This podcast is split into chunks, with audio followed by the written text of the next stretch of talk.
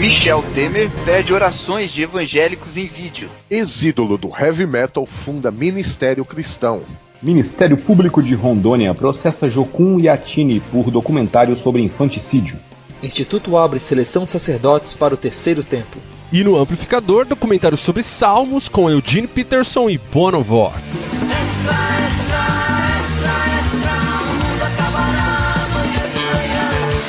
Está no ar o Fora do Éden, porque depois da queda a vida vira notícia. Uma produção do Bibotalk. Então, pessoal, terceiro episódio do Fora do Éden aí. E você deve estar sentindo falta do Bibo, mas aqui é tipo quando você liga o jornal hoje no sábado, e em vez do William Bonner e da Sandra Ianberg lá, você vê aquela tia que só aparece no sábado lá. Bibo hoje tá de folga, Bibo hoje resolveu pegar umas férias, foi, foi viajar para São Paulo e a gente está aqui para cuidar do Fora do Éden. Tô aqui com o Cacau. Isso aí. Só mudando que, que. Só ressaltando que no jornal hoje é o Evaristo Costa, né? Grande Evaristo Costa, não é o William Bonner. E a Sandra, né? A Sandra Menberg. a Sandra ele acertou, a Sandra. pois é, cara. Mas então, e a gente tá aqui com o Erlan também. E aí, pessoal? Erlan, você tem um podcast também, né, cara? O 11 de Gênesis? Isso, isso. Eu faço parte de, desse projeto do 11 de Gênesis. Na verdade é do Alex, mas eu sou convidado lá para participar. Beleza, cara. A gente põe o link ali depois. Então, galera, estamos aí, terceiro episódio do Fora do Éden. Muita coisa aconteceu essa semana, mas a gente quer primeiro agradecer todo mundo que comentou lá no site, tanto no primeiro episódio como no segundo. Foi bom demais é, a, a, o feedback de vocês, até as críticas construtivas. A gente fica feliz de, de ouvir, de repensar o que a gente está fazendo aqui.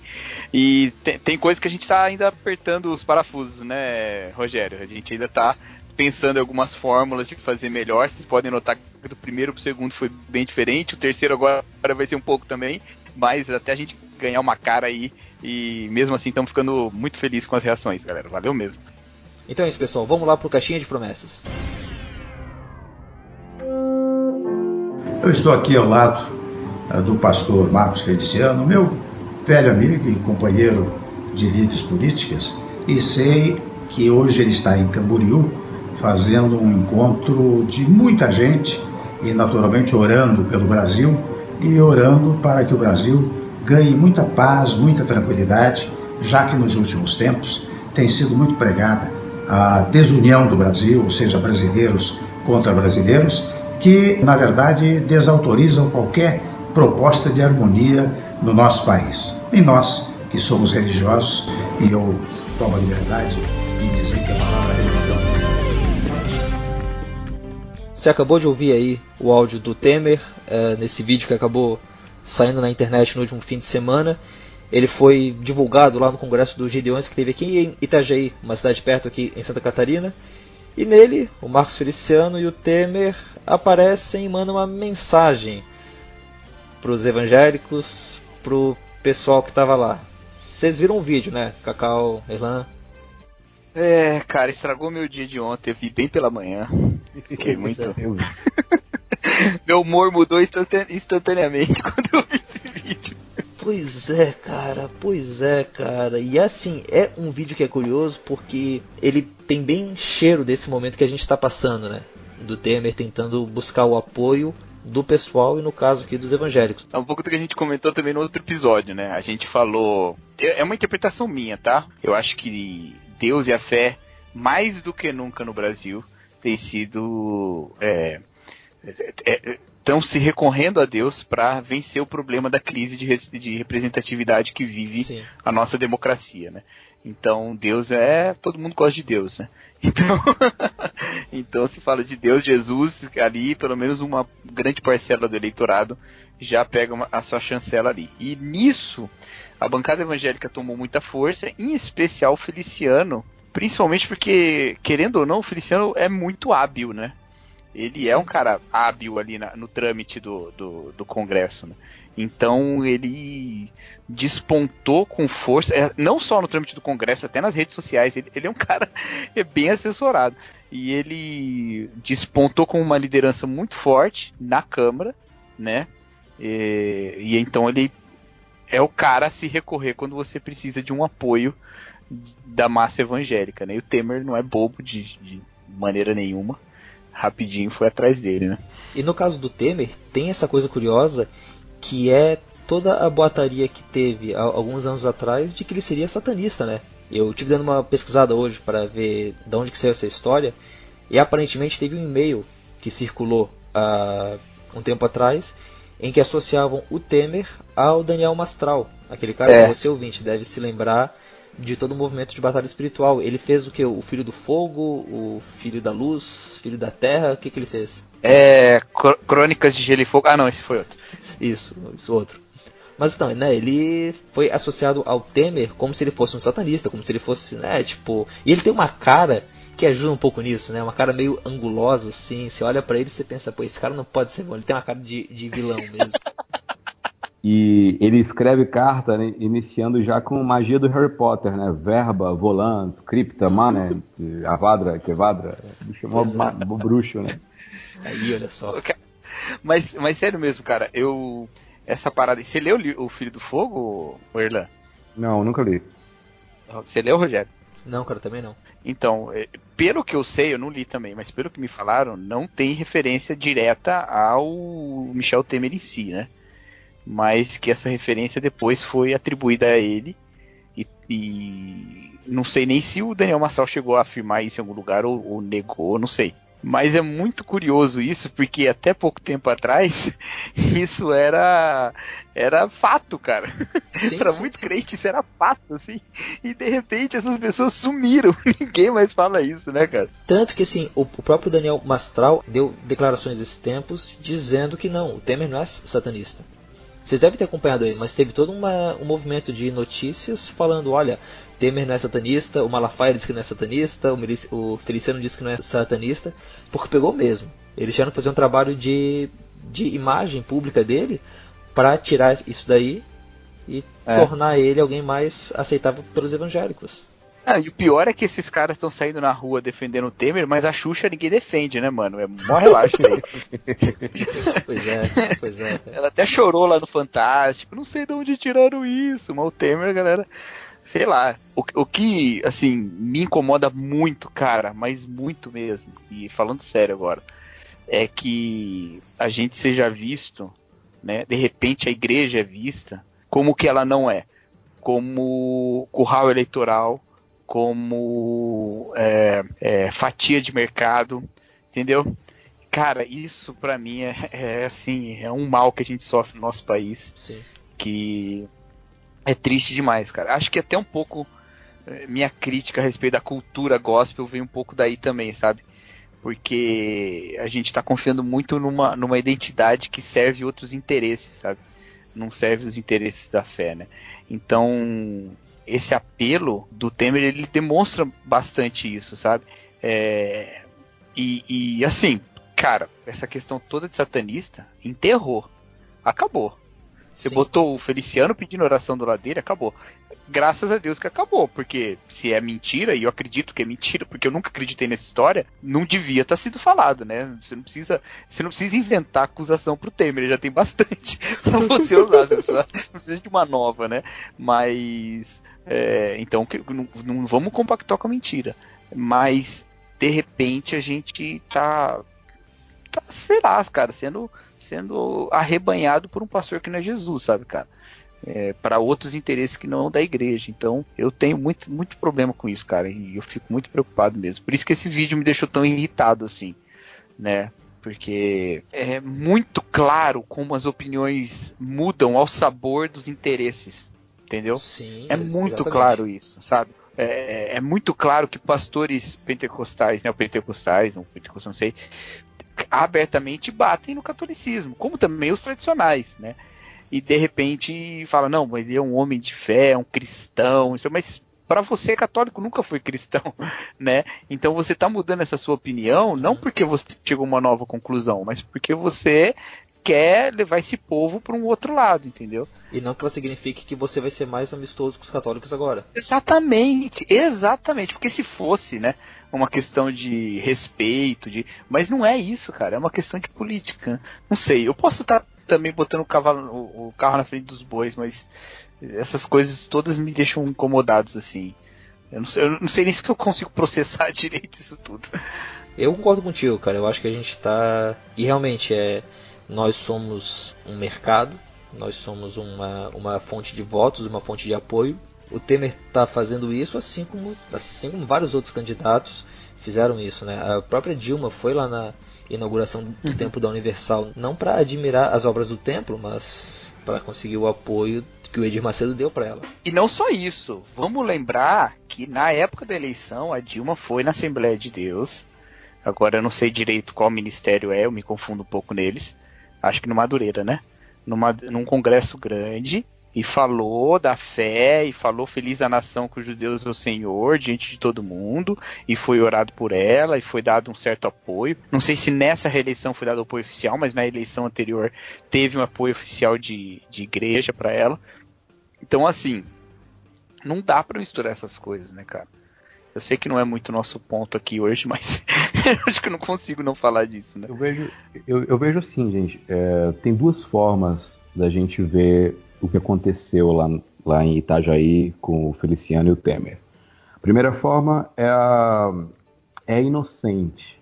É que vai falar o seguinte: ah, um é apenas um pastor que está orando por uma autoridade constituída né? É uma oração legítima porque ele está intercedendo por uma alma que vai é, herdar aqui as, as rédeas do Brasil e etc, etc, etc.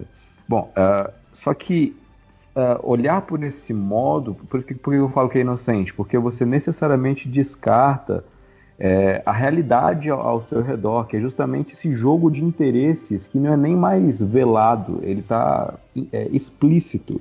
Explícito, né? Então, é. a gente vê claramente esse, esse, esse House of Cards brasileiro. É óbvio que isso é mais uma jogada eleitoral, que a gente está vendo ali um jogo político no meio de um congresso que, teoricamente, era para ser algo uh, algo voltado para a religião cristã, algo ali para edificação de quem está lá naquele congresso, que não é de graça. Então é, é, é triste, é muito triste ver isso. Então, infelizmente, é. não dá para a gente ignorar mais o que está acontecendo.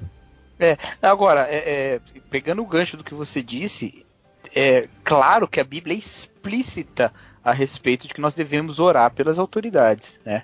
Sim, e, sim. E isso é, é algo que a gente precisa mesmo orar, e, e tá, tá aí na fala do Erlan, do Erlan isso, né? Não pode nos levar nessa posi nesse posicionamento é, inocente, né? Ingênuo. Mas ore, claro, ore pelo Temer, claro sim, que ore sim. por ele. E ore em especial, porque a gente vive num contexto político diferente do que viviam os autores bíblicos, né? Ore em especial pelo povo do Brasil, que na democracia é a maior autoridade, todo o poder emana do povo, né? Então, que haja justiça nessa nossa terra, né? E a justiça de Deus estabelecida. E vem outra coisa aí. Não quero pregar aqui não, mas qual é a primeira principal forma da justiça de Deus ser estabelecida no lugar? É a partir da, da, do próprio povo dele, entendeu? Então, não é você achando que vai botar crente lá no Congresso e tudo mais que, é, que Deus vai fazer a sua justiça. Ele pode usar quem que ele quiser usar. Ele usou os reis persas, ele, ele usa crente e não crente. Isso aí é outra coisa.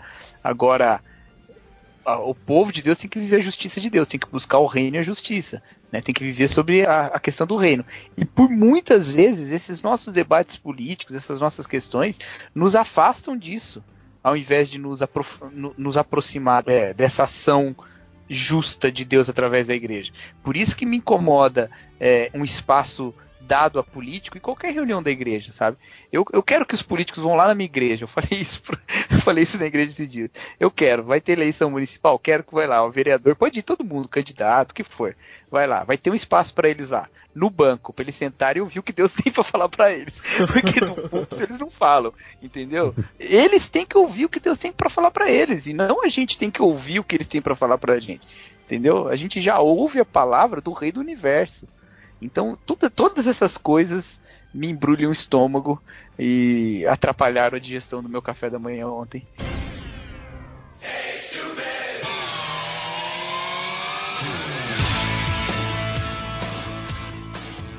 Ex-ídolo do heavy metal funda ministério cristão. Saiu essa notícia então que o Alice Cooper, o famoso cantor do, do heavy metal, desse pessoal de cara pintada e de roupas meio estranhas, fundou um ministério cristão. O que parece né, um, um lugar meio diferente para a gente ver alguém fazendo esse trabalho, já que heavy metal né, não tem assim uma cara muito é, bondosa o pessoal que olha de fora. Né? Basta olhar as, as fotos ali do Alice Cooper. Milho, o Alice Cooper é mesmo um ex-ídolo do heavy metal? Ah, cara, eu não diria que ele é um ex-ídolo, mas ele continua, né? Um dos grandes nomes do, do heavy metal, né? Não dá para falar ex. Ele era de alguma banda ou ele teve uma carreira solo? Então, o Alice Cooper ele começa as atividades roqueirísticas dele ali na década de 60, né? Ah, depois que ele se mudou lá para Michigan, né? Mas uh, ele já tinha, nem sempre foi Alice Cooper, né? Ele já se juntava com alguns amigos deles lá para fazer um som. Mas a partir de 69, eles começaram a adotar o nome de Alice Cooper. Né? Então nem sempre foi Alice Cooper, mas desde há muito tempo a banda chama-se Alice Cooper. Certo, então Bom, a gente encontra ele não dentro de, de outra banda, mas dentro da banda com o nome dele mesmo. Assim, a banda não é ele, a banda é a Alice Cooper, né? Então, é o nome dele, mas também é o nome da banda, né? Quando a gente fala Alice Cooper, claro, já vem à mente o personagem, eu digo personagem mesmo, né? E não o Vincent Damon Furner, mas a gente também está falando da banda Alice Cooper. Certo, então, essa notícia aqui, ela fala que ele fundou um ministério cristão, o nome do ministério é Solid Rock, o link do, do ministério vai estar aqui na notícia, e que a ideia é suprir as necessidades físicas, sociais e espirituais do adolescente, usando música, teatro, esportes, para tirar os jovens da rua e afastar ele das drogas. É, poxa, ele sempre foi cristão? Na verdade, o Alice Cooper ele é filho de um pastor, né, o pastor da igreja de Jesus Cristo. E até a idade de 12 anos ele, tem, ele tinha sido muito ativo na igreja, né? Aí a partir ali dos 16 anos ele vai começar a fazer os primeiros sons dele, vai, vai se juntar com alguns amigos e vai formar depois uma banda, né? Então aí já tem um, um afastamento bem progressivo, né? Ele teve diversas derrotas na vida, casamento, alcoolismo, enfim, né? Ele já tinha uma aproximação com o pessoal da banda Megadeth, né? Porque ele já sabia que alguns ali na banda estavam abusando do álcool, estavam abusando das drogas, especialmente com o vocalista da banda, que é o Dave Mustaine, que a questão de alguns anos atrás também já se declarou cristão. E já naquela época, metade da década de 80, ele considerou o Alice Cooper como seu padrinho. E aí sim, uh, a data exata da conversão do Alice Cooper, eu realmente não sei, mas eu lembro que em 2007, numa entrevista para a rádio BBC, ele admitiu a sua fé em Jesus, né? E de lá para cá ele não parou, né, com os seus lançamentos, com o seu som, com, com a sua banda, né? Ele continua na ativa. Por isso que eu digo que não se pode falar de um ex. Ele continua fazendo show, ele continua Sim. fazendo CD tudo. Exatamente. Inclusive, ele pega grandes nomes do heavy metal, do rock internacional, uh, como Steven Tyler, né, do Aerosmith. Eu já ouvi também de casos que ele fez isso com o Iron Maiden. Ele faz diversos shows beneficentes também. Sim, sim. Mas é, com letras cristãs ou não necessariamente? Não necessariamente, né? Não necessariamente. Embora depois da conversão dele, ele tenha dito que ele tem feito agora letras com um pouco mais de cuidado, né? Uh, mas não são necessariamente letras religiosas, ou no nosso jargão, não são letras gospel, né? Ele apenas diz que agora escolhe melhor as suas letras e por trás dos palcos, por trás dos holofotes, ele tem esse ministério de evangelização da galera roqueira, da galera heavy metal. Pois é, de certo modo, ele acaba sendo, será uma referência pro pessoal que está entrando e às vezes o pessoal que está abusando de drogas e abusando da vida e olha nele alguém que seguiu um caminho diferente? Bom, segundo ele mesmo, ele se vê nesse papel de alertar as pessoas sobre isso. Né? Ou seja, praticamente. Praticamente um missionário no meio dos headbangers. O que é uma coisa diferente, se a gente for pensar aqui no Brasil, você deve ter é, acompanhado o ouvinte alguns anos atrás, quando o Rodolfo saiu do Raimundos, ele acabou se convertendo, acabou vindo para música gospel, né? Aliás, não para música gospel, porque ele acaba estando um pouco fora desse pessoal, né? Ele segue uma linha um pouco mais independente. Mas é, deixou de atuar no Raimundos na banda em que ele era conhecido, né? É uma coisa. É um caminho diferente do Alice Cooper. Não necessariamente errado também. Não, a questão assim. A gente pode incorrer no erro de achar que quando um músico famoso se converte, ele tem que necessariamente largar o seu trabalho. Né? Como é o caso de vários que a gente ouve aqui no Brasil, né? Ah, fulano se converteu e agora está dedicando a sua vida a fazer música gospel, música religiosa, música para cristão ouvir. No caso do Alice Cooper, ele já tinha essa influência familiar, né? Afinal, ele já havia sido criado numa, numa família onde o vô e o pai eram pastores, cuidavam de igreja, ele se afastou e retornou. Então, de alguma forma, esses ensinamentos ficaram, né? E aí a gente pode até citar aquele versículo que a palavra de Deus não volta vazia, vai produzir os seus frutos e tudo mais, né? Só que o Alice Cooper entendeu que ele não deveria parar de ser um cantor, parar de ser o personagem Alice Cooper como ele disse, como ele se converteu, agora ele procura fazer as letras com um pouco mais de cuidado, mas isso não significa necessariamente fazer letras religiosas, fazer letras cristãs, fazer letras gospel. Ele continua com a profissão dele, com aquilo que ele sabe fazer de melhor, que é ser cantor, que é ser ator, que é ser esse showman. Sim, sim. E quando ele não está no trabalho, ele está agora evangelizando o pessoal uh, com, com os quais ele tem contato. A mesma coisa. Um engenheiro não cristão, ele se converte, ele vai continuar construindo, projetando prédios. Né? E durante o seu trabalho, ou após o seu trabalho nos bastidores, ele continua com a sua vida, com o seu trabalho, com o seu testemunho, influenciando todos ali que estão ao redor, né? A gente tem um certo preconceito com a música, né? Ah, geral, mais ainda né? com é mais ainda com o heavy metal, mais música em geral. Então a gente acha que não, o fulano se converteu, ele tem que deixar isso e, e se dedicar a outra coisa. Poxa, mas e se isso é a única coisa que ele tem que fazer? Né? Será que ele tem que mudar realmente o público dele? Não, é uma profissão como outra qualquer. Né? Um engenheiro que se converte não vai começar agora a fabricar só igrejas.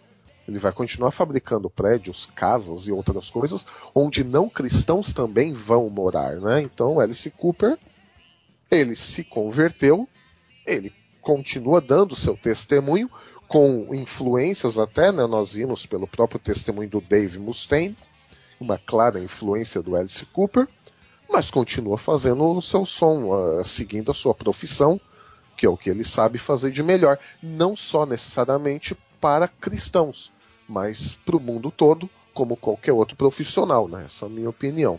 E às vezes até sendo uma referência é, que, assim, é muito fácil você achar um cristão que você não gosta, pelo menos se você não é cristão, para você usar como chacota para falar, ó, eu não, sou cristão por causa desse cara aqui que faz essas besteiras.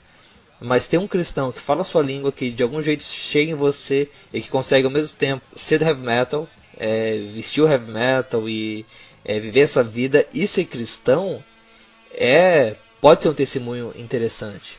Mas aliás, Milho, é pro pessoal, pro ouvinte que nem eu, que nunca ouviu falar de Alice Cooper, o que, que você recomenda? É, dessa fase dele pra gente conhecer um pouco o trabalho do cara? Algum álbum, alguma música? Bom, alguns álbuns aqui, pra gente ter uma certa referência aqui, da década de 70, né? Easy to Action e Killer, né? São dois ótimos álbuns. Da década, mais da década, final da década aqui de 70 indo para 80, From the Inside. E da década de 80, uh, Constriction e Trash, né? Nós temos também da década de 90, apesar dele ter diminuído um pouco o volume de lançamentos deles, temos The Last Temptation. E a partir aqui do ano da década ali do ano 2000, nós temos Dragon Town de 2001. E depois ali daquela entrevista onde ele assume a sua conversão em 2007, nós temos aqui de 2008 Along Came a Spider e Welcome to My Nightmare, de 2011. Então fica aí algumas dicas para o pessoal curtir as diversas fases do Alice Cooper. Certo. E se tivesse uma música que você fosse escolher assim e falar, não, pô, essa música aqui eu acho que resume bem o que, que é o Alice Cooper. O que, que você ia recomendar? Não sei se tem realmente uma música, mas tem algumas, né, que, que que a gente pode dizer que são o Alice Cooper, né? Under My Wheels, Billion Dollar Babies, I'm 18, Muscle of Love, Dead Babies e Poison. Acho que são músicas aí que descrevem bem o nosso amigo Alice Cooper.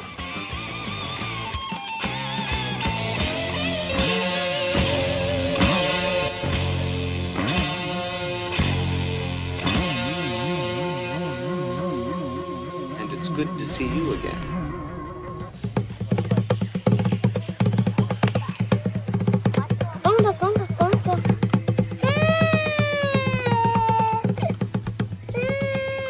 Uma outra notícia que fez algum burburinho nessa semana, você deve ter visto no Facebook, no grupo do WhatsApp, em algum lugar por aí, foi a de que o Ministério Público da Rondônia processou a Jocum sobre um documentário que eles fizeram. Esse documentário, é, o Hakani é o nome dele, é um documentário de 2007. Ele conta uma história de como que uma tribo acaba matando crianças que não estariam prontas para continuarem a viver ali no meio da tribo. Erlan, você viu ali o documentário, né? É mais ou menos nessa linha que ele trabalha. Isso, isso. O Hakani é um documentário que fala a respeito de uma, de uma mulher uh, chamada Hakani que sobreviveu a, a, a esse processo né, de, de infanticídio que ocorre por conta de uh, alguma doença ou alguma, alguma degeneração, qualquer problema que alguma criança tenha que impeça o convívio em, em determinadas tribos no país, uh, eles fazem esse, esse ritual de, né, de, de, assassinato. Não tem outra palavra, estou tentando pisar em ovos, mas não tem outra palavra. Quando eu vi essa, essa notícia, inclusive até colei o link lá no Telegram para o pessoal comentar, mas aí eu fui falar com um amigo meu que trabalha na FUNAI, aqui no DF. Ele disse que. Ele, ele falou para que eu procurasse o parecer da FUNAI a respeito disso. E aí eu fui procurar.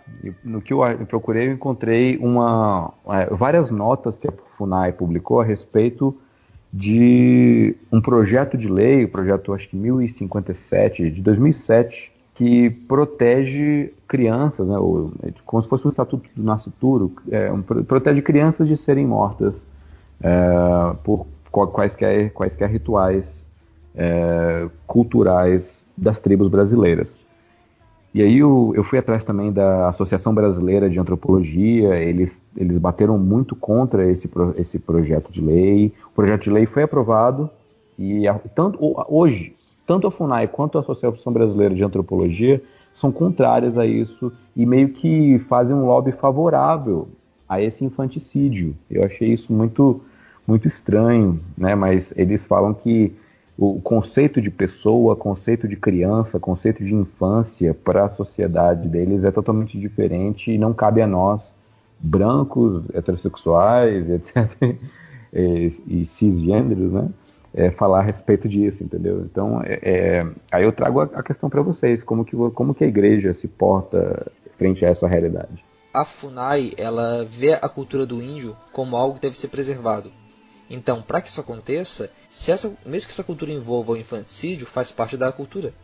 Se a gente entra lá e diz, não, vocês não podem fazer isso, a gente está pegando aquela coisa que é dos índios, aquela coisa que identifica eles, e está estragando, está maculando. É, o próprio presidente da FUNAI, ele declarou em entrevista que o, o, projeto, esse projeto de lei que protege as crianças, ele carece de reparos, de mudanças, ele precisa de uma reflexão mais, é, mais clara sobre porque essa lei ela pune e afeta tradicionalismos milenares, né? Fecha aspas. É. Assim, eu não tenho como opinar a respeito da questão indígena nem nada, né? É, a única coisa que a gente tem que colocar é em respeito da, da nossa fé, eu acho que é o que a gente tem conhecimento, né? Então, assim, sobre o filme, né, o vídeo lá que foi transmitido, parece que as acusações são de que ele dá a entender de que aquelas imagens são reais, mas não são, e que não há exatamente provas muito sustentáveis de que aquilo aconteceu daquela maneira, aconteceria daquela maneira. Tem evidências da debilidade com que a criança foi resgatada de alguma coisa que aconteceu, mas não exatamente o que aconteceu. Então, mais, mais ou menos se vê de um jeito. Então, a crítica de que é uma visão preconceituosa, talvez, né? É, assim, é, o que está sendo visto pelo Ministério Público, e acho que é importante deixar isso claro porque nos ajuda a não misturar as coisas, é justamente isso. O Ministério Público não está indo contra a Jocum e a, a Tine é, que fizeram o vídeo porque eles põem coisas, porque elas querem que o infanticídio continue. A questão é uma questão de gênero de vídeo. É que algumas pessoas veem o vídeo e acham que aquilo ali é como se fosse uma. É, eles estão filmando, eles estão gravando o que está acontecendo. Entretanto, o vídeo se vende como um docudrama, como é, uma história é, baseada em fatos reais. Para além disso, parece que não há uma, uma, uma sustentação de evidência de que as coisas são desse jeito. Mas... Pelo menos até onde eu averiguei, né? não sei. Mas, o, o, o Cacau, o, o, o processo ele está correndo por conta é, que exige uma indenização aos indígenas uhum, uhum. caritianas porque os índios que foram é, filmados fazendo, eles eram meio que atores, né, pagos uhum, sim, pela, sim, é. pela, pela Jocum para fazer aquilo, e acaba, acaba, que a tribo caretiana não faz isso. Então, é, é, é meio que associa a imagem daquela tribo específica isso, ao infanticídio. Então, eles querem reparações morais por isso. E os próprios comentários no YouTube desse vídeo uh, acabam sendo comentários que uh, mostram como é que o pessoal não está entendendo direito, porque acabam dizendo, ah, índio tem que matar mesmo, índio está fazendo isso, como se fosse algo generalizado. Como se o que está aparecendo ali fosse algo que todos os índios, todas as tribos fizessem, e assim, é, é algo que deve ser lutado contra, mas é uma minoria que faz. É, qual a posição né, de nós como cristãos frente a isso? Nós vamos respeitar a cultura ou vamos fazer uma, uma frente popular, ou então. Porque é, a gente pode equalizar aqui com a questão da escravidão, né? A igreja ela foi muito, apesar de ter apologetas que falavam a, a favor da escravidão, mas a igreja, num geral, de modo geral, ela contribuiu com a derrocada da, da escravidão. E como que a gente pode contribuir contra isso, se é, é que é necessário uma contribuição? É, assim, eu acho que uma coisa que também é importante é, trazer à baila é que às vezes pode parecer que é uma situação, nós, igreja chata, não conseguimos ver os outros fazendo coisas que a gente não gosta, então vamos lá e ficamos espezinhando eles. Quando na verdade uhum. é, tem um debate civil sobre isso. Né? É, poxa, é algo que é, tem muito a ver com os próprios direitos humanos, entende? E ah. um campo, aliás, que a igreja normalmente é vista e considerada como indo contra. Porque assim, isso é uma coisa muito interessante que você está falando. É, eu não sei se o debate ele está rodando a respeito disso mesmo, mas se tiver, é um problema muito sério, porque tá todo o Ocidente engajado, por exemplo, com o fim da circuncisão feminina na África, né? Não seria a mesma coisa? Não é um traço cultural? não seria mais ou menos a mesma coisa? Quer dizer, não seria um pouco hipócrita a gente pensar simplesmente que não, vamos respeitar a cultura para. Quer dizer, é, isso é um debate que, que, que é profundo, cara. É, os direitos humanos eles são impostos, adquiridos, desenvolvidos. Como é que, né? E por outro lado, também tem um debate que é como é que a gente vai alcançar esses povos sem exigir que eles tornem que nem a gente. Partindo do pressuposto que uma criança morta é uma coisa errada, a gente não precisa uhum. olhar para quem é que está dizendo o que para apontar quem é que parece que está mais certo. É. Mas em outros casos, né, a gente tem histórias sobre como é que os portugueses e os espanhóis chegaram aqui na América uhum. e em alguns lugares o trabalho deles foi de tornar os índios espanhóis, tornar os índios portugueses. É. E não só isso também, né, numa uma imposição da própria fé, quer dizer, sim, sim, sim. é complicado. Mas mas é para responder como nós, como igreja, vamos fazer, a gente vai continuar fazendo o que a gente faz. a gente vai continuar pregando o evangelho. Vai continuar Sim. falando. Quer dizer, eu tenho na minha igreja um casal que trabalhou como missionários entre os indígenas, né? E eles contam histórias incríveis, assim, sobre como era bom para os próprios indígenas. Por exemplo, como quando eles levaram é, uma, uma forma de exame rápido para detectar malária, como a princípio os indígenas confiavam no curandeirismo e morriam, e eles não impunham ninguém, vem para cá pra gente fazer o exame, né? E como depois começaram a morrer menos, e o próprio curandeiro falou, não, vai para lá. Então, quer dizer, esse tipo de convívio pacífico de culturas não é, na verdade, a história da humanidade inteira? Não é assim que todas as culturas foram formadas? eu, eu, eu, sei que, eu sei que não é tão simples, eu sei que não é. E, e a questão histórica está diante da gente com, com, com os nossos erros do passado é, é, gritando na nossa cara. Claro, na nossa cara, na cara de todo mundo, né? Dos, dos colonizadores e tal. Mas. Uh, o outro extremo também não é estranho? Não sei. Mas o mundo meio que muda a partir de talvez 1948, com a Declaração uhum. Universal dos Direitos Humanos. Uhum. Porque a partir dela, a, o conceito de soberania da União, soberania estatal, meio que o pessoal agora começa a respeitar o que uma entidade internacional fala. Eu estou uhum. falando aqui de, de, de, todos os países do mundo. Né? E, e a, as tribos indígenas e todas as idiosincrasias que eles possuem, é, culturais, étnicas, uh, eles fazem parte de um território da União. E uhum. que ah, o pessoal pode falar assim, ah, mas ah, é, é, oriundo de uma colonização, o pessoal explorou, e hoje em dia o número está bem reduzido, ele é um resquício do que era antes. Ah, olha, lamento muito, mas é o que tem, entendeu? E, e os direitos humanos né, eles estão acima, creio eu. Eu falo aqui não como igreja ou como cristão ou como nada, mas como cidadão desse planeta.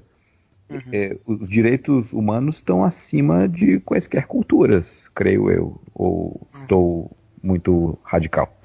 Não, é, eu acho que sim, cara. E até antes de discutir se isso é, é, pecado ou não, uma reportagem da Folha sobre isso, que vai estar linkada aí no post, fala de como que a morte dessas crianças interfere na própria na própria população da aldeia. É, a gente uhum. tem uma uhum. população indígena em queda, uma população indígena é. muito melhor do que era na época do descobrimento e tudo mais. Ah, esse infanticídio ele interfere né, nas crianças que não vão virar adultos, que não vão continuar com aquela cultura ali. É, é, mas aí pode-se argumentar também que as nossas tentativas de salvar os índios de si mesmo é, resultaram nessa queda, né? Seria um argumento válido também. Né? Também, também. É, então, é, assim, o meu medo é que é só que a gente ignore um assunto que é muito mais profundo, né? É, é muito mais complexo. Envolve uma série de outros estudos, né? Tanto que a questão aí é a questão do filme, né? Não é nem tanto, por enquanto, ou pelo menos nesse caso, a questão de como agem as igrejas, né? O Erlan trouxe bem aí esse debate que já acontece, né? Se esse debate já acontece, a gente continua pregando o evangelho, a gente continua é, fazendo o que a gente continua fazendo, o que a gente já sempre fez, né? E não sei. Eu, eu não me assusto com a oposição que a gente vai sofrer. Então, esse casal que eu disse que eu conheço, uma, uma vez eu preguei na igreja e fui muito duro e falei: olha, gente, vamos parar com esse negócio de cristofobia no nosso país. Se tem cristofobia, ela é fora. Aqui dentro não tem. Aqui dentro o crente tá mandando, não tem perseguição, não tem nada. E essa irmã veio para mim e falou: olha, do ponto de vista da pregação do evangelho para os indígenas, não sei se tem perseguição, mas que tem uma má vontade explícita de, de, de permitir. Tem. Então, assim, a gente pode ficar atento e tal, né? Mas nos pautar também pelo, por como a igreja, como a Bíblia nos manda fazer a missão, né? Que é continuar querendo agradar a Deus e não a homens. E, né, igual fizeram com os, com os discípulos lá, aprenderam, levaram lá diante do Sinério, falaram, não façam mais isso. Eles saíram de lá, a primeira coisa que eles fizeram foi pregar o evangelho. Então, cara, não tem. A gente vai ser imparável nisso, né? Não vai ter jeito. É, e assim, embora haja alguns atributos que vai ser difícil, algumas características que vai ser difícil para a gente compatibilizar com eles, para a gente conviver com os indígenas, mas esse trabalho de olhar para a cultura deles e tentar falar o evangelho do jeito que eles entendam é uma coisa que a gente também tem, tem que buscar, né? E acho que vai ser que vai ser o caminho que a gente vai ter para poder fazer para eles um trabalho de realmente apresentar Cristo e não só apresentar a nossa cultura, de apresentar Cristo de um jeito que eles possam viver como discípulos e não só repetirem aquilo que a gente ensina para eles fazerem. É, mas tem, mas tem outro lado, né? O Cacau está falando que a igreja vai continuar fazendo o que a igreja faz, que é pregar o evangelho. Uhum. Então eu proponho, eu proponho um exercício um, que já existe, na verdade, mas hoje nós faremos aqui na internet. Imagine que você é um missionário, você vai lá para a Amazônia e se depara, e fica lá no, numa tribo e fica lá e começa a fazer o trabalho intercultural, pregar o evangelho e nasce uma criança lá no seio da tribo, você já, já estando lá há alguns meses, fazendo trabalho evangelístico, nasce uma criança com síndrome de Down ou paralisia infantil ou nanismo, ou qualquer outro defeito que essa cultura julgue digna de morte. Qual a posição de um cristão é, evangelista, ali, missionário, é, frente a essa realidade? Olha, eu não sei o que é que os seminários de missiologia ensinam. Eu não fiz missões transculturais, eu fiz só o que o básico do seminário pedia. Mas eu, pelo que eu conheço da Bíblia, pelo que eu entendo, eu tentaria salvar a vida das crianças. Nem que fosse para tentar, em último caso, ficar com ela, né? Como alguns Não, o, o, o, jeito que desce, quebrando lei, quebrando tudo. Eu faria isso. É, mas agora, agora é o pulo do gato, Cacau. Se... Ah, fica, me incomod... fica me atrapalhando aí, ó. Vai me fazer ficar. se uma pessoa estando lá faria de tudo para salvar aquela vida, por que a igreja estando cá ignora as crianças que morrem lá? Exatamente. Não, eu, eu concordo plenamente, plenamente com isso. Eu acho que é exatamente isso, cara. É... Agora, assim, e aí a gente volta no problema do filme. a gente tá falando da questão indígena aqui, que é muito mais profunda, muito, tem muitos outros problemas, e a gente tá adereçando aqui, endereçando uma questão extremamente específica e, e pequena, né, na, na, realidade, no universo indígena, né, o que pode trazer preconceitos pesados, né. Então, claro que isso é levantado como uma hipótese possível, tudo bem, e a gente se envolve, mas vamos lembrar que, né, senão, senão o argumento contra o filme é se prova verdadeiro, né? que faz a gente ter essa imagem do indígena. Sim, sim, é. É uma coisa, né, para deixar claro, não sei como é a cidade de vocês, mas aqui em Floripa é normal achar indígena no centro da cidade vendendo ali eh, algumas coisas. Cara, assim, vocês não vão chutar eles, vocês não vão brigar com eles, vocês não vão achar como se eles fossem assassinos. Ah, é uma minoria. Não, não, mas não é, nem, não, não, é, não é essa questão que eu tô falando. Eu tô falando o seguinte: é, tem um monte de problemas a respeito da questão indígena um monte de situações, e nem em todas elas a, a, a igreja está envolvida da maneira como deveria envolver, entendeu? E, e, filmes como esse fazem bem ou mal. Entendeu? Do ponto de vista de retratar um indígena como assim, e é aquilo que você falou, os comentaristas não entendem o que, que o filme está falando, né? É, pensam do indígena num contexto geral que o indígena é assim, né? Como é, todos os indígenas são assim, ou, ou, que isso é uma característica. Então a missão é uma questão civilizatória. E quando não é, em muitos aspectos não é, é uma questão religiosa. É uma questão religiosa, meramente pregar o evangelho, não é uma questão de civilização, né? Entendeu o que, o que eu quero dizer? meu medo é assim, alguém ouvir isso aqui que a gente está falando e falar, nossa, mas como vocês são racistas, né? E não, de maneira nenhuma, a gente tá. A gente fez um exercício aqui e, a gente, né, a questão da missão da igreja é, em, em pregar o evangelho é pregar o evangelho. Junto com o evangelho vem o bem que a gente faz para todo mundo, para todo mundo todo mundo, sendo transcultural ou não, a gente tem que fazer o bem. E a gente vai para fazer o bem, né? E a gente não quer civilizar ninguém. Agora, dentro dos valores do evangelho, tem um respeito à vida. E a gente vai lutar por isso, a gente vai pregar a respeito disso, a gente porque dentro do evangelho tem a ideia de que o homem comete maldade, a gente vai denunciar qual é a maldade do homem. E cabe ao homem se converter ou não, né? Não, é porque assim, voltando então ao, ao, ao, assunto do Fora do Éden de hoje, né? Que é o filme. Uhum. O filme, ele conta uma história uh, sobre a Hakani. Ela, ela nasceu uh, numa tribo Suruwaha, não sei se eu estou falando correto, em 95. Provavelmente e... não, mas pra, não é, importa. Pro... É. Porque a gente não vai saber também. É, não vai... se, se, eu tô falando, se eu tô pronunciando errado, comente aí nos comentários. É. Escreva a, a pronúncia certa. É, isso, né? Fonética, né? Programa. É, aquela, é. Então, ela, é, é, o filme conta a história dela. Ela nasceu com paralisia infantil, ela não, não andava nem falava, e aí ela foi abandonada para morrer entendeu? E foi salva por um casal de missionários. E aí o filme conta a história dela. Então, dentro do filme tem um recorte que é o, o ritual que é feito, o, esse, esse infanticídio. Então, eu penso que é um filme positivo, sim. E, e, e, mas os argumentos do Ministério Público também são muito bons, porque os índios que foram utilizados são de uma tribo que não fazem isso. Então, uh, eu, eu, acho que os dois lados estão certos aí nessa história. A, a Tini e a Jokun estão certos em promover é, filmes como esse que conscientizam pessoas e desmistificam talvez uma ideia que tenhamos de tribos indígenas, né? É claro que o índio não necessariamente é um, é um selvagem, um bárbaro horrível, mas também o índio não é o bonzinho que a Xuxa canta, né? Então, é, o índio é um ser humano, é um ser humano. Então é válida é, essa iniciativa da Jocum, da Atine, mas também o argumento do Ministério Público é perfeitamente coerente.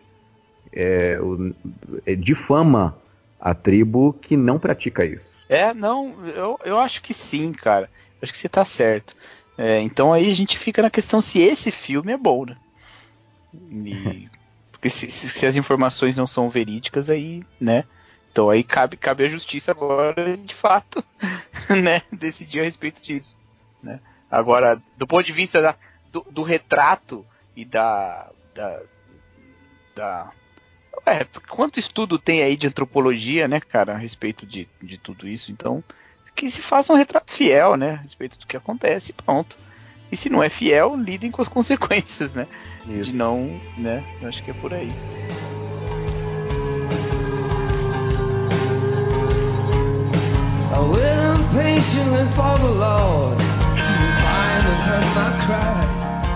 Olá, meu nome é Abner Melanias e eu comando o podcast Contraponto, produzido e veiculado pelo Bibotalk.com. E este é o Amplificador, o espaço dentro do Fora do Éden em que procuramos reverberar boa música. Dessa vez eu trago aqui uma notícia que repercutiu bastante sobre o documentário Os Salmos Produzido pelo estúdio Fuller, Esse documentário tem em sua essência falar sobre a influência exercida pelos textos bíblicos na carreira do pastor e escritor Eugene Peterson e do cantor Bono Vox, da banda U2. Para quem não sabe, o Eugene Peterson é autor de A Mensagem, que é uma paráfrase do texto bíblico. E o projeto conta também com a participação de outros artistas, como Third Day, Amy Grant.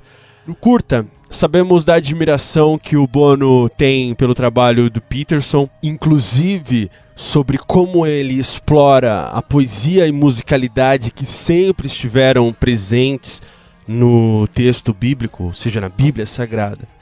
No início do documentário, ficamos sabendo também que o Jenny Peterson nem faz ideia muito bem de quem era o Bono, até que lhe entregam uma cópia da Rolling Stones com ele na capa. Depois de um primeiro contato de Bono e até uma certa resistência de Peterson, após quatro anos eles se veem pela primeira vez, num almoço de três horas. Para quem não sabe, o U2 tem em seu repertório a música 40, 40 que se refere diretamente ao salmo de mesmo número. Inclusive temos durante o curta a versão de Eugene gravada por Bono. A partir daí começamos a acompanhar uma visita do cantor ao escritor em sua casa em Montana e ficamos ali, observando a conversa dos dois, tanto sobre a honestidade brutal contida em Salmos, como a alegria explosiva dos salmistas e o quanto isso influencia a composição do cantor. Numa pegada bem intimista, ouvimos sobre o amor, a questão de inspirar pessoas a escrever canções como a estrutura dos Salmos e aquela pergunta incômoda surge, né? Por que será que a igreja não toca mais músicas assim? Eu abro aspas por uma citação de Bono. A falta de realismo é o motivo pelo qual eu desconfio dos cristãos. Eu gostaria de ver mais disso na arte, na vida e na música.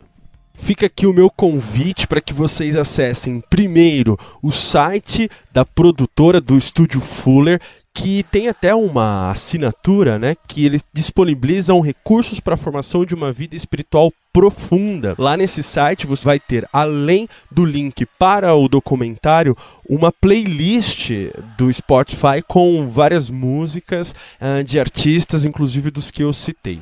Bem, fica aí a dica, vamos amplificar. Até a próxima.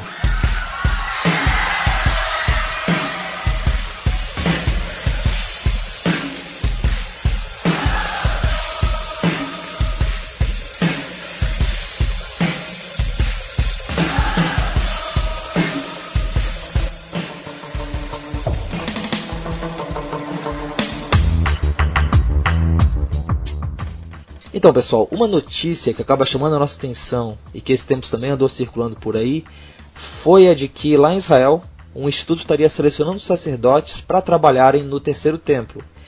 É, e é uma coisa que nós evangélicos acabamos tendo um pouco de contato, acabamos é, se interessando por isso, porque a gente lê ali na Bíblia, né, como que Salomão construiu o templo, como que depois Esdras reconstruiu, é, Jesus e os apóstolos passaram pelo templo. O templo é um personagem muito importante ali dentro da Bíblia.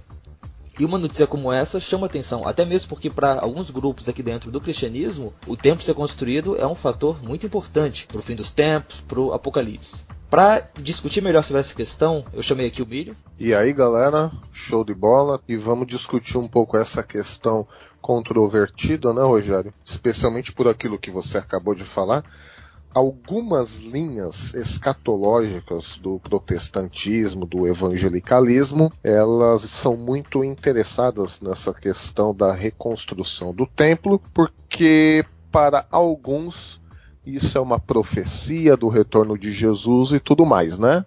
Mas vamos tentar ver essa notícia agora de uma outra maneira, um outro foco, né, Rogério? Isso, isso. Tentar mostrar que não é tão simples assim quantas vezes o que a gente lê numa manchete de site. E para ter um especialista com a gente, para ter alguém que sabe bem mais do que nós sobre o judaísmo e sobre essa questão do templo, e não só isso, mas também sobre a questão política lá em Israel, nós chamamos aqui o cientista político e judeu Daniel Dweck, que talvez você se lembre daquele episódio do xadrez verbal que o Billy participou no fim do ano passado sobre a questão de Jerusalém. Daniel, muito obrigado por estar aqui com a gente, cara. Olá, eu que agradeço o convite. Espero que a conversa seja bastante proveitosa. Não, beleza então. Pra gente começar a conversa, vamos puxar um pouquinho de história, que eu acho que acaba sendo importante pra gente ter esse contexto, né? 1948, o Estado de Israel foi criado. Se passaram vários anos ali com uma indefinição sobre as, as fronteiras desse Estado, né? Até porque já tinha gente morando lá quando o Estado de Israel foi criado. E aí, Daniel, foi na Guerra dos Seis Dias que Israel teve um controle maior sobre Jerusalém e acabou dominando inclusive a área onde está o templo hoje, né? Aliás, onde estão as mesquitas hoje, né? Isso, exatamente. Em 1947 foi votada a partilha da Palestina na ONU, em que o território ficou dividido entre judeus e árabes. Jerusalém era um local que ficou sob responsabilidade internacional. Então não havia soberania nem judaica nem árabe. É, imediatamente depois da partilha da Palestina, houve a Guerra de Independência, como é conhecida no lado judaico, ou a Nakba, a catástrofe, como é conhecida do lado palestino, que é, se estendeu até 1949, quando o armistício foi selado, e em 1967 com a Guerra de, dos Seis Dias, aí sim é, Israel expande as suas é, fronteiras, chegando à própria conquista da Cidade Velha de Jerusalém, que é onde fica o Muro das Lamentações e o Monte do Templo, que é o local mais sagrado também para o judaísmo. Só uma questão, já nessa época da Guerra dos Seis Dias, com essa retomada, esse avanço e tudo mais, já havia nessa época uma conotação religiosa, tipo, vamos retomar a terra que o Senhor deu aos nossos antepassados?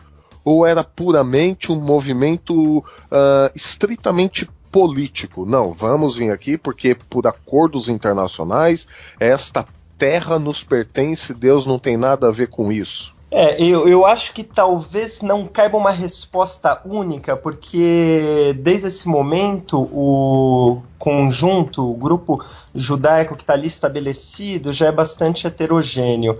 É, o movimento, claro, essencialmente ele é político.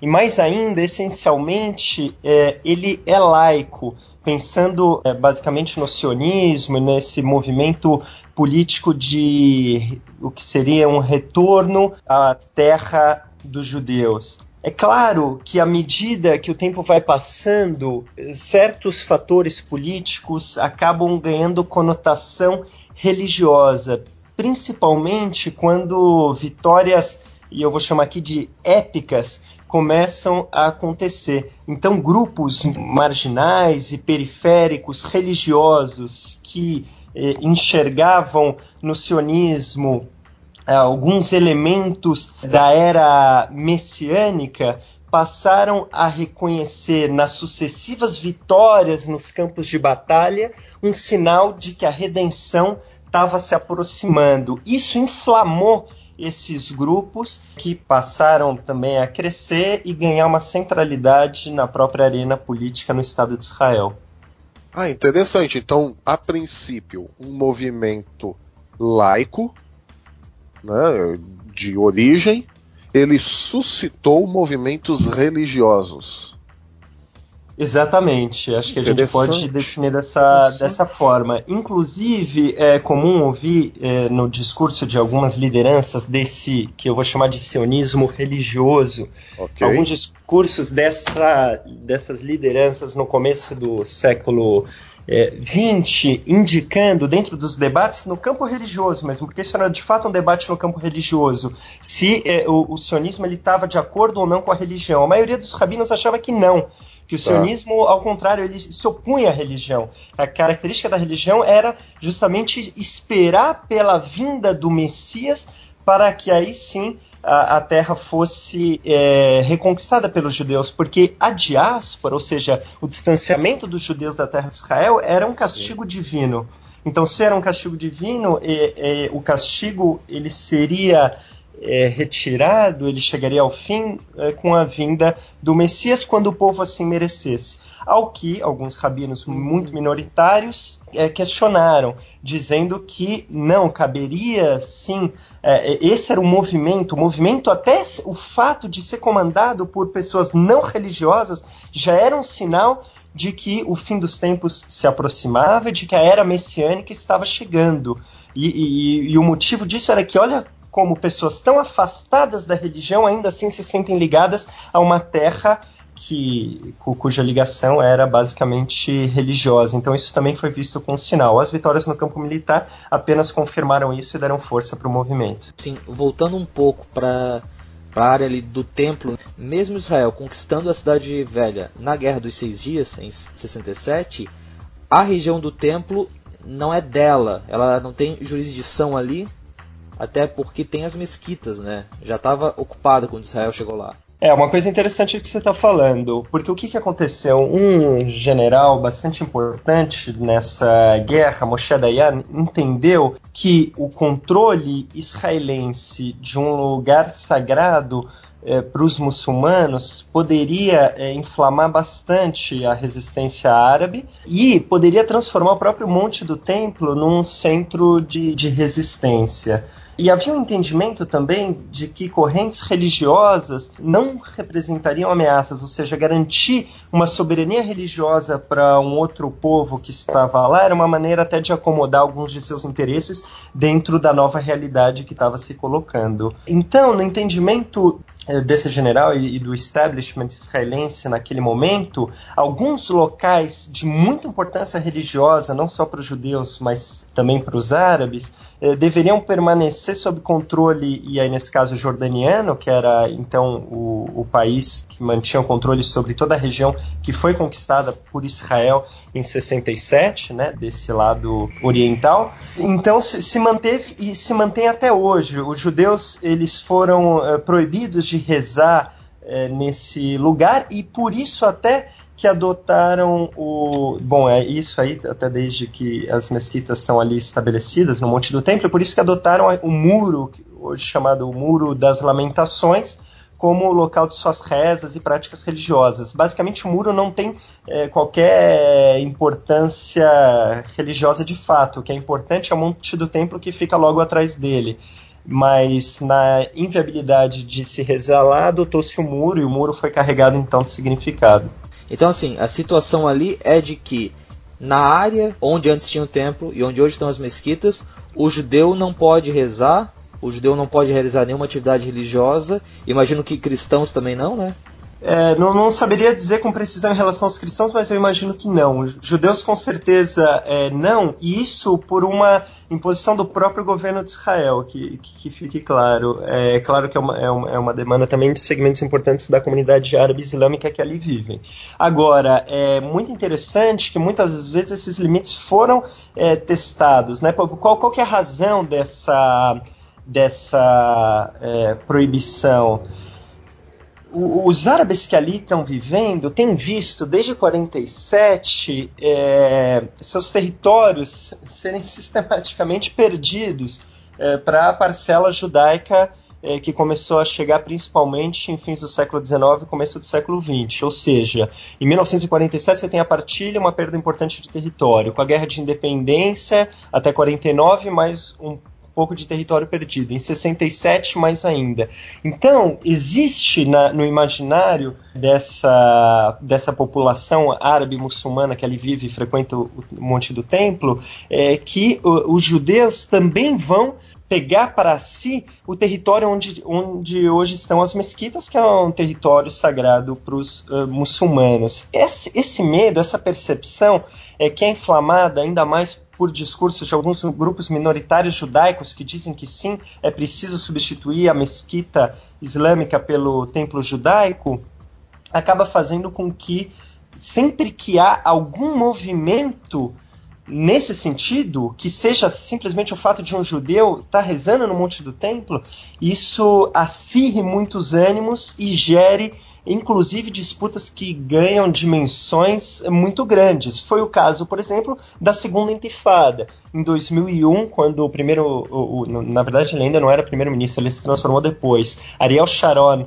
que integrava o parlamento israelense, fez uma visita acompanhado de assessores no Monte do Templo, isso foi a gota d'água que deflagrou a Segunda Intifada. Mais recentemente, a, a gente viu um movimento parecido. Mas o que ele fez lá foi só visitar mesmo? Ele nem rezou nem nada? É, ele foi visitar com um grupo que era também religioso e como por mais que uma visita ela não seja voltada essencialmente para as rezas, ela é carregada de um caráter simbólico muito forte. Sim, sim, um caráter político até, né? E, e sim, sim, um, um, um, caráter político. E ela em si já é, ela é interpretada como uma tentativa de reverter o status quo. Sempre que esse status quo é visto como ameaçado, isso gera é, uma reação é, muito grande do, da comunidade árabe e muçulmana. Que é essa coisa que você falou de testar os limites, né?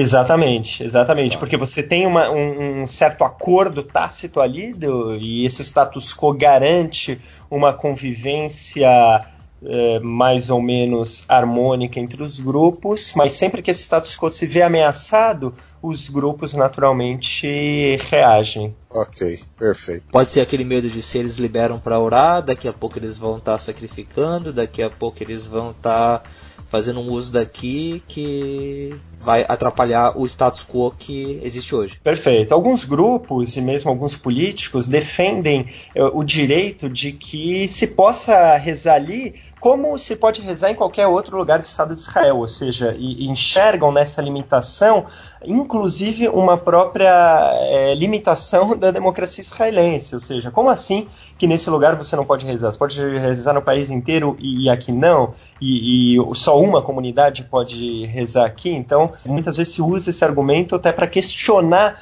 o atual status quo, tentando abrir o monte do templo para que outras religiões também possam é, participar de cerimônias religiosas. É, mas o Estado de Israel entende que aquele lugar é, dos muçulmanos, pelo menos ainda hoje, não sabemos o que pode vir a acontecer mais para frente. Sim, nisso que você falou, do pessoal tá forçando um pouco a barra, tá testando os limites. Nesse ano a gente teve algumas situações, inclusive aquela que eu comentei antes, do Instituto procurando sacerdotes, que servem de bons exemplos para isso, né? Na Páscoa teve um pessoal que, pela matéria que eu li do Haaretz, tem um grupo que todo ano vai lá para o monte do templo e tenta é, levar um sacrifício ali para dentro. Né? Tenta fazer o sacrifício, os policiais pegam, levam ele para a delegacia. Nesse caso, nesse ano, aprenderam quatro filhotes de cabra. Tem esse pessoal que está tentando fazer o sacrifício ali mesmo é, sendo proibido, né? Isso, perfeito. Chega a ser quase cenográfico, é, é sim, é meio sim. que uma, uma, uma, coreografia, porque de fato, como você disse, é, são ações que acontecem todos os anos no, no Pessah, que é a Páscoa judaica, e de fato acaba nem sempre coincidindo com a Páscoa cristã, porque no calendário judaico, o calendário judaico ele é solar e lunar, então nem, nem sempre ele anda junto com o gregoriano, que é apenas solar, mas apenas para para dizer algo que é importante. Por, por, por, que isso? Né? Isso é quase cenográfico, quer dizer, é, se testa o limite sabendo que vai, se vai ser preso ou detido, pelo menos por um tempo, mas o que se acredita, alguns grupos acreditam, em parte esses grupos acreditam, que a própria ação do homem ela pode acelerar a redenção, ou seja, faz parte do, do processo religioso indicar que se quer viver determinada era. Ou seja, é, é, importante que você já comece os preparativos do templo para que a redenção de fato aconteça. A redenção não virá se você simplesmente estiver sentado esperando que ela aconteça. Isso é um pouco do, do argumento que embasa esses grupos minoritários. Importante dizer que são minoritários, porque tanto o rabinato-chefe de Israel como líderes é, religiosos do país fazem questão de dizer que não apenas não se deve subir no monte do templo para rezar, rezar, como isso é também um pecado por parte do judeu que, que está fazendo isso. Né? Então, se alega, na época do templo havia alguns é, espaços que não poderiam ser acessados, exceto no único dia do ano, pelo sacerdote, pelo Cohen o que esses rabinos alegam é que não se conhece exatamente qual é o lugar, não se sabe exatamente onde é que esse lugar que não pode ser acessado fica atualmente. Então, por isso, todos os judeus estariam proibidos de subir por conta desse risco de acessar um, um lugar proibido de sem querer estar tá pisando em cima do lugar santo, do Santo dos Santos. E, exato, exatamente. Exatamente. É isso que, que alguns. É, é, é, religiosamente é o argumento de alguns rabinos que são contra esse movimento de se rezar no Monte do Templo, então por isso eles proíbem todo mundo de subir. É, então é, é, muito interessante perceber que o Monte do Templo ele divide não apenas é, judeus e árabes, mas também os próprios judeus em relação à possibilidade ou não de subir e se rezar lá. Então a justificativa desse grupo religioso minoritário, não tão expressivo e quase coreográfico, é tentar apressar a vinda do Messias.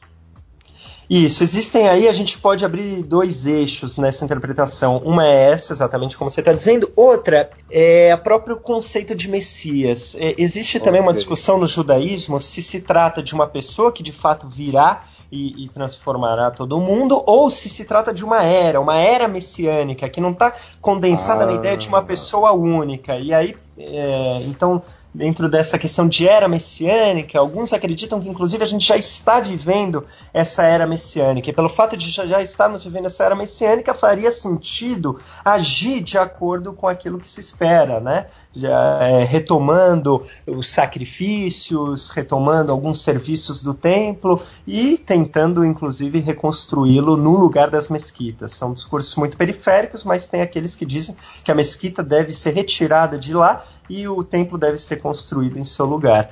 Então, pensando nessas duas coisas, acelerar a, a, vinda de Messias ou da era messiânica, ou não, o entendimento de que já estamos vivendo a era messiânica e por isso devemos nos comportar de acordo com ela. Pois é, e nessa ideia de reconstruir o templo é que entra o pessoal desse Temple Institute.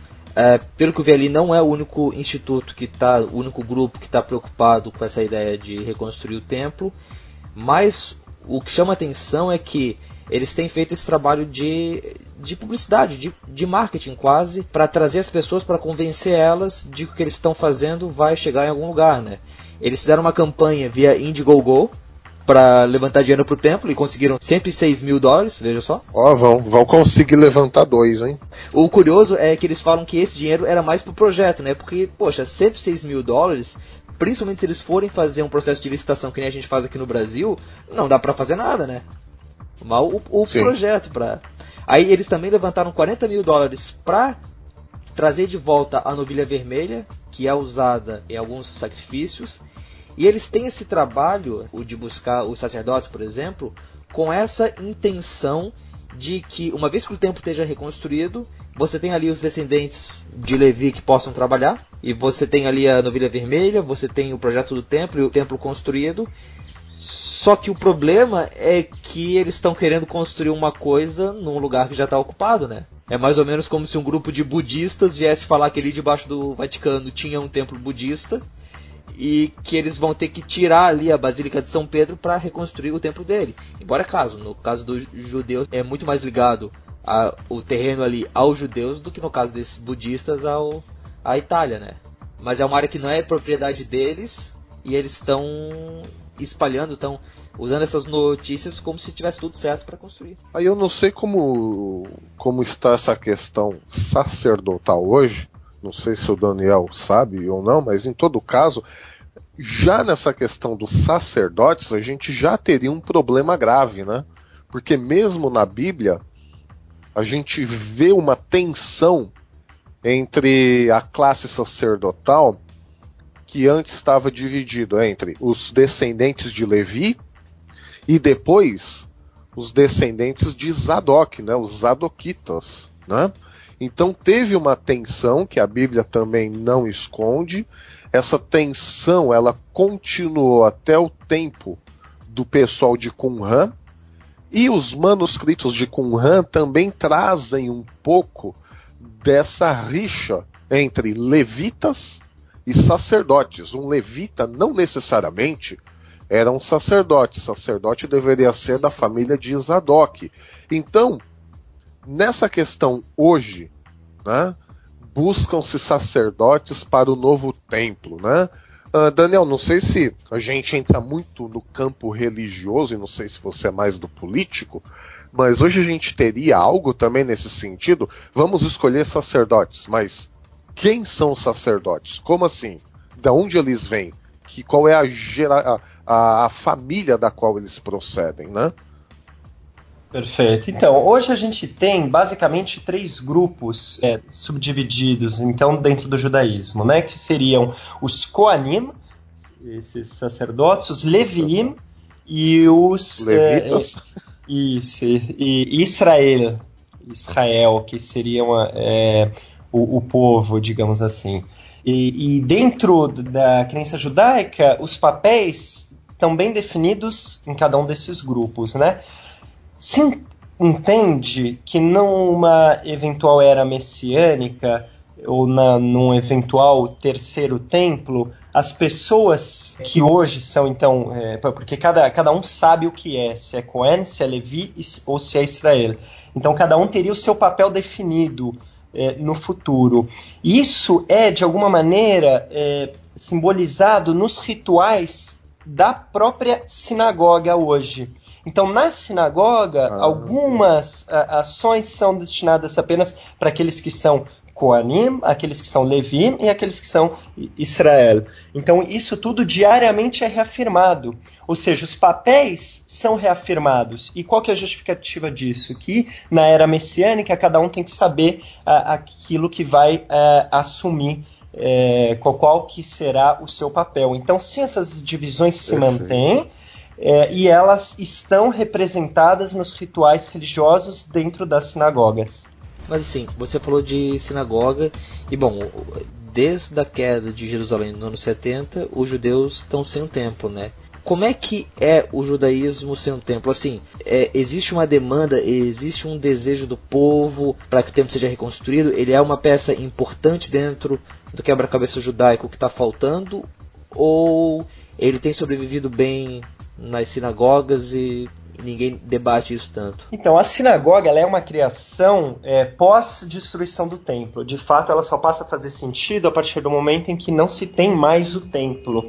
E aí foi uma maneira dos judeus continuarem fazendo alguns de seus rituais, ainda que transformados. Por exemplo, a questão das rezas. Não se rezava Passou-se a rezar a partir do momento em que não se podia mais fazer os sacrifícios no templo. As rezas, de alguma maneira, substituem os sacrifícios eh, que eram feitos então no Perfeito. templo. Então, de, de, eh, as sinagogas, claro, se proliferaram nas várias partes do mundo onde há judeus, elas permanecem ativas até hoje.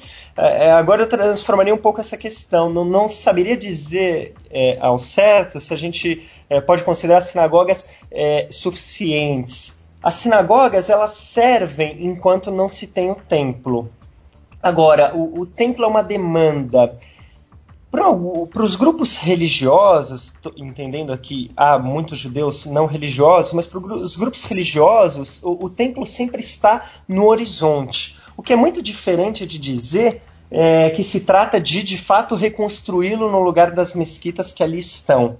É, não é isso. É, para a gente fazer um paralelo, talvez, com religiões cristãs. Os cristãos vivem bem antes da vinda de Jesus, não, não dá para dizer se vivem bem ou se vivem mal. A, a, é, se espera o retorno de Jesus, assim como se espera Entendi. a reconstrução do templo. Okay. Isso não significa é, que se vá retirar a mesquita de lá. Isso está no horizonte. Tá. E se trabalha, se, se tenta se cumprir as leis, se aproximar da religião para que uma hora isso possa acontecer. Mas é, os grupos que de fato pregam a retirada da mesquita para a construção de um templo a forceps são absolutamente minoritários e periféricos. Mesmo para esses judeus religiosos. Isso já é uma extrapolação, é um, é um extremismo. Exatamente, exatamente. Ah. Mesmo para esses judeus religiosos, acham que seria um pecado Ah. é, muito grande você tomar uma atitude dessas, com base um pouco naquilo que a gente conversava, que nem se pode subir lá para rezar, né? Então muitos rabinos, os rabinos mais importantes, as lideranças mais importantes da comunidade judaica se opõem veementemente até que se suba no monte do templo é, hoje. Pô, sensacional mais esse seu esclarecimento, hein, Daniel? E chega a ter algum movimento, alguma ideia para construir o templo em outro lugar? Não, isso é uma coisa que de fato não existe. O, o- se entende que o lugar é sagrado e o templo, se tiver que ser reconstruído, se for reconstruído, eh, será reconstruído naquele espaço. Eh, Acho que em relação a isso não há, não há discussão. Todos estão de acordo. Nisso sim. É Olha, raro acontecer. Ó, tá vendo? Achamos um ponto em comum. Pois é, e é curioso porque eu, eu não sei se você chegou a, a ler Milho, mas aquela série do Deixados para Trás, eles resolveram essa história e é um livro que é escrito dentro dessa perspectiva de que para Jesus voltar tem que ter o templo, é, descobrindo que o templo tinha sido construído em outro lugar. Ah, sim, não é, eu cheguei a ler, eu li quase, eu li eu acho que os 12 ou 13 livros da série. Mas assim, eu li como como, Como literatura, ficção, sim, é, como ficção, né? Nada que- aquilo lá pra mim é tão ficção quanto O Senhor dos Anéis, né? Só que de menos qualidade, né? Vamos combinar. não, Tá mas bom. não. Mas é curioso porque foi a solução que o autor é, conseguiu ali dentro da história, e a gente poderia discutir se é válido ou não, mas para poder avançar a história dele. Isso é um spoiler que você tá dando, né? Espero que ninguém vá ler, né? Esses Eu livros. estava no primeiro livro. Mas o que eu co- comento assim é, é o jeito que eles tomaram para poder ter o templo Ah, e não tirar as, as mesquitas dali, né? Porque, né, tipo, ah. vai, vai dar algum trabalho se realmente o pessoal quiser levar a sério essa ideia. Beleza, Daniel. Você falou ali do rabinato de Jerusalém. É, ele não apoia então essa ideia de tirar as mesquitas, de reconstruir o templo ali agora nesse fórceps. Mesmo que o Instituto do Templo esteja divulgando por aí que está com tudo preparado, está preparando a festa, não tem uma chancela de algum órgão superior do judaísmo apoiando eles. Exatamente. É, essas grandes é, instituições representantes, entre aspas, assim, do judaísmo, é, de fato não apoiam. É, é importante dizer, né, não existe uma organização central no judaísmo como na Igreja Católica. Né? São várias lideranças, existem alguns conselhos de rabino, mas eles não têm importância de uma organização central que de fato orienta o que vai ser feito e, e assim é respeitada. Isso não há. Mas é, as instituições, tanto religiosas como laicas, é, do Estado de Israel, e aí laicas o governo, religiosas o rabinato-chefe, é, não estão de acordo com isso, eles ainda é, mantêm o, o status quo. Embora sim, você estava até falando antes no começo da gravação desse editorial do Jerusalem Post questionando a- o status quo ali. Mas mesmo esse editorial, a ideia não era vamos mudar o status quo, Israel pega o terreno, tira da Jordânia e a gente constrói. É mais essa questão das liberdades de prática religiosa na área da esplanada das mesquitas, né? Na área do Monte do Templo. Isso, exatamente, exatamente. E- existe um, um movimento aí, sim, talvez a gente possa considerá-lo mais relevante, que em defesa do direito de que todas as religiões possam rezar naquele espaço. É, isso, isso sim é, é um pouco mais significativo. Agora, o que de fato parece uma alucinação para a maior parte das pessoas é a possibilidade de você é, destruir uma mesquita, retirá-la dali e construir um templo no lugar. Isso, isso a maior parte das pessoas vai dizer que é, que é uma loucura. Agora, seria interessante comparar essa demanda para e usar aí a democracia como um valor a ser defendido eh, perante aqueles que acham que todos devem rezar no Monte do Templo, em comparação com as demandas de outros grupos judaicos para rezar na área do Muro das Lamentações. Existe uma luta de muito tempo eh, de mulheres eh, que querem rezar em espaços do, do Muro das Lamentações eh, destinados a homens, ou se criar espaços mistos, ou se criar espaços para o judaísmo não ortodoxo, para o judaísmo eh, reformista, e, que essas coisas são bastante conturbadas. Em geral, as pessoas que defendem o direito dos judeus rezarem no monte do templo muitas vezes questionam o direito de grupos minoritários dentro do próprio judaísmo de rezarem num espaço como o do Muro das Lamentações. Então é interessante ver como é que esse discurso se adapta de acordo com os interesses de cada um. Então muitas vezes a democracia é simplesmente usada como uma bandeira que naquele momento serve aos seus interesses, mas quando ela os afeta, aí é deixada de lado. Ok, ok, puxa, interessante isso. Muito interessante. bom. Daniel, muito obrigado pela entrevista. Acho que a gente conseguiu é, elucidar bem para o nosso ouvinte que essa questão aí do terceiro tempo não é tão simples quanto às vezes pode parecer. É, muito obrigado aí, é, valeu pelos esclarecimentos e se a gente achar mais alguma notícia aí que envolva o judaísmo e o Estado de Israel, se você pudesse participar com a gente para continuar dando os esclarecimentos, seria ótimo, cara. Foi ótimo, eu, eu que agradeço, é sempre bom conversar com, com vocês, acho que eu também acabo aprendendo muito quando a gente faz uma coisa dessas. Eu, eu agradeço e estou à disposição aí para novas conversas. Valeu mesmo, Daniel, obrigadão e foi um prazer participar de novo com você agora num podcast da nossa casa aqui do Bibotalk, né? Já que a gente já tinha participado junto do xadrez verbal. E eu reforço, né, o que o Rogério disse, né? Talvez você acabe virando aí o nosso correspondente do judaísmo e, e política. Valeu mesmo, obrigadão, Daniel. Será ótimo, muito bom falar com você de novo, Milho. É isso aí, cara. Falou, cara, abração. E já que o Milho falou desse episódio do xadrez verbal, o link vai estar tá aqui embaixo e assim, são três horas. O Felipe fez um negócio maluco lá, mas vale a pena. Vale a pena. É um episódio que o Milho tá lá, o Daniel tá lá, o, ter, o muçulmano que tá lá. Felipe Souza Puncha. Felipe também? E o Felipe do xadrez verbal ali também mediando a conversa. Tá muito bom. Separe aí três horas quando você for fazer aquela viagem maior, quando você for no shopping uh, acompanhar alguém que vai fazer compras e dá uma escutada, vale a pena.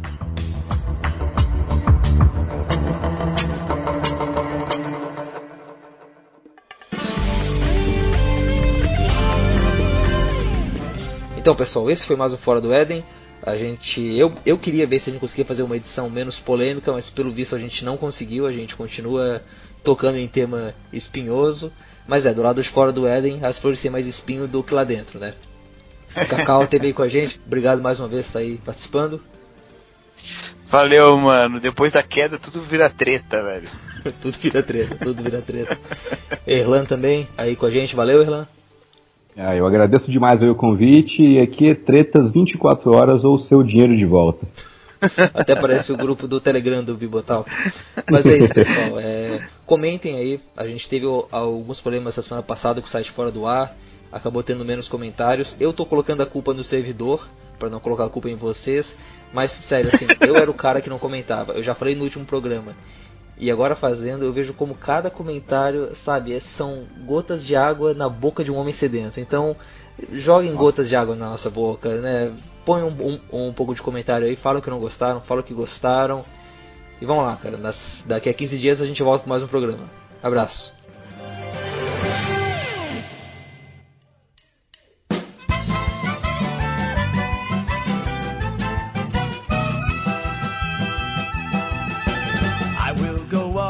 City so new, a city so old our fathers once knew. It lives today, forever to stay. This is Jerusalem. I will go up, will you come with me? Up to a land where we can be free. Freedom to live, to laugh and rejoice. This is Jerusalem. This is Jerusalem, city of hopes and dreams. This is Jerusalem,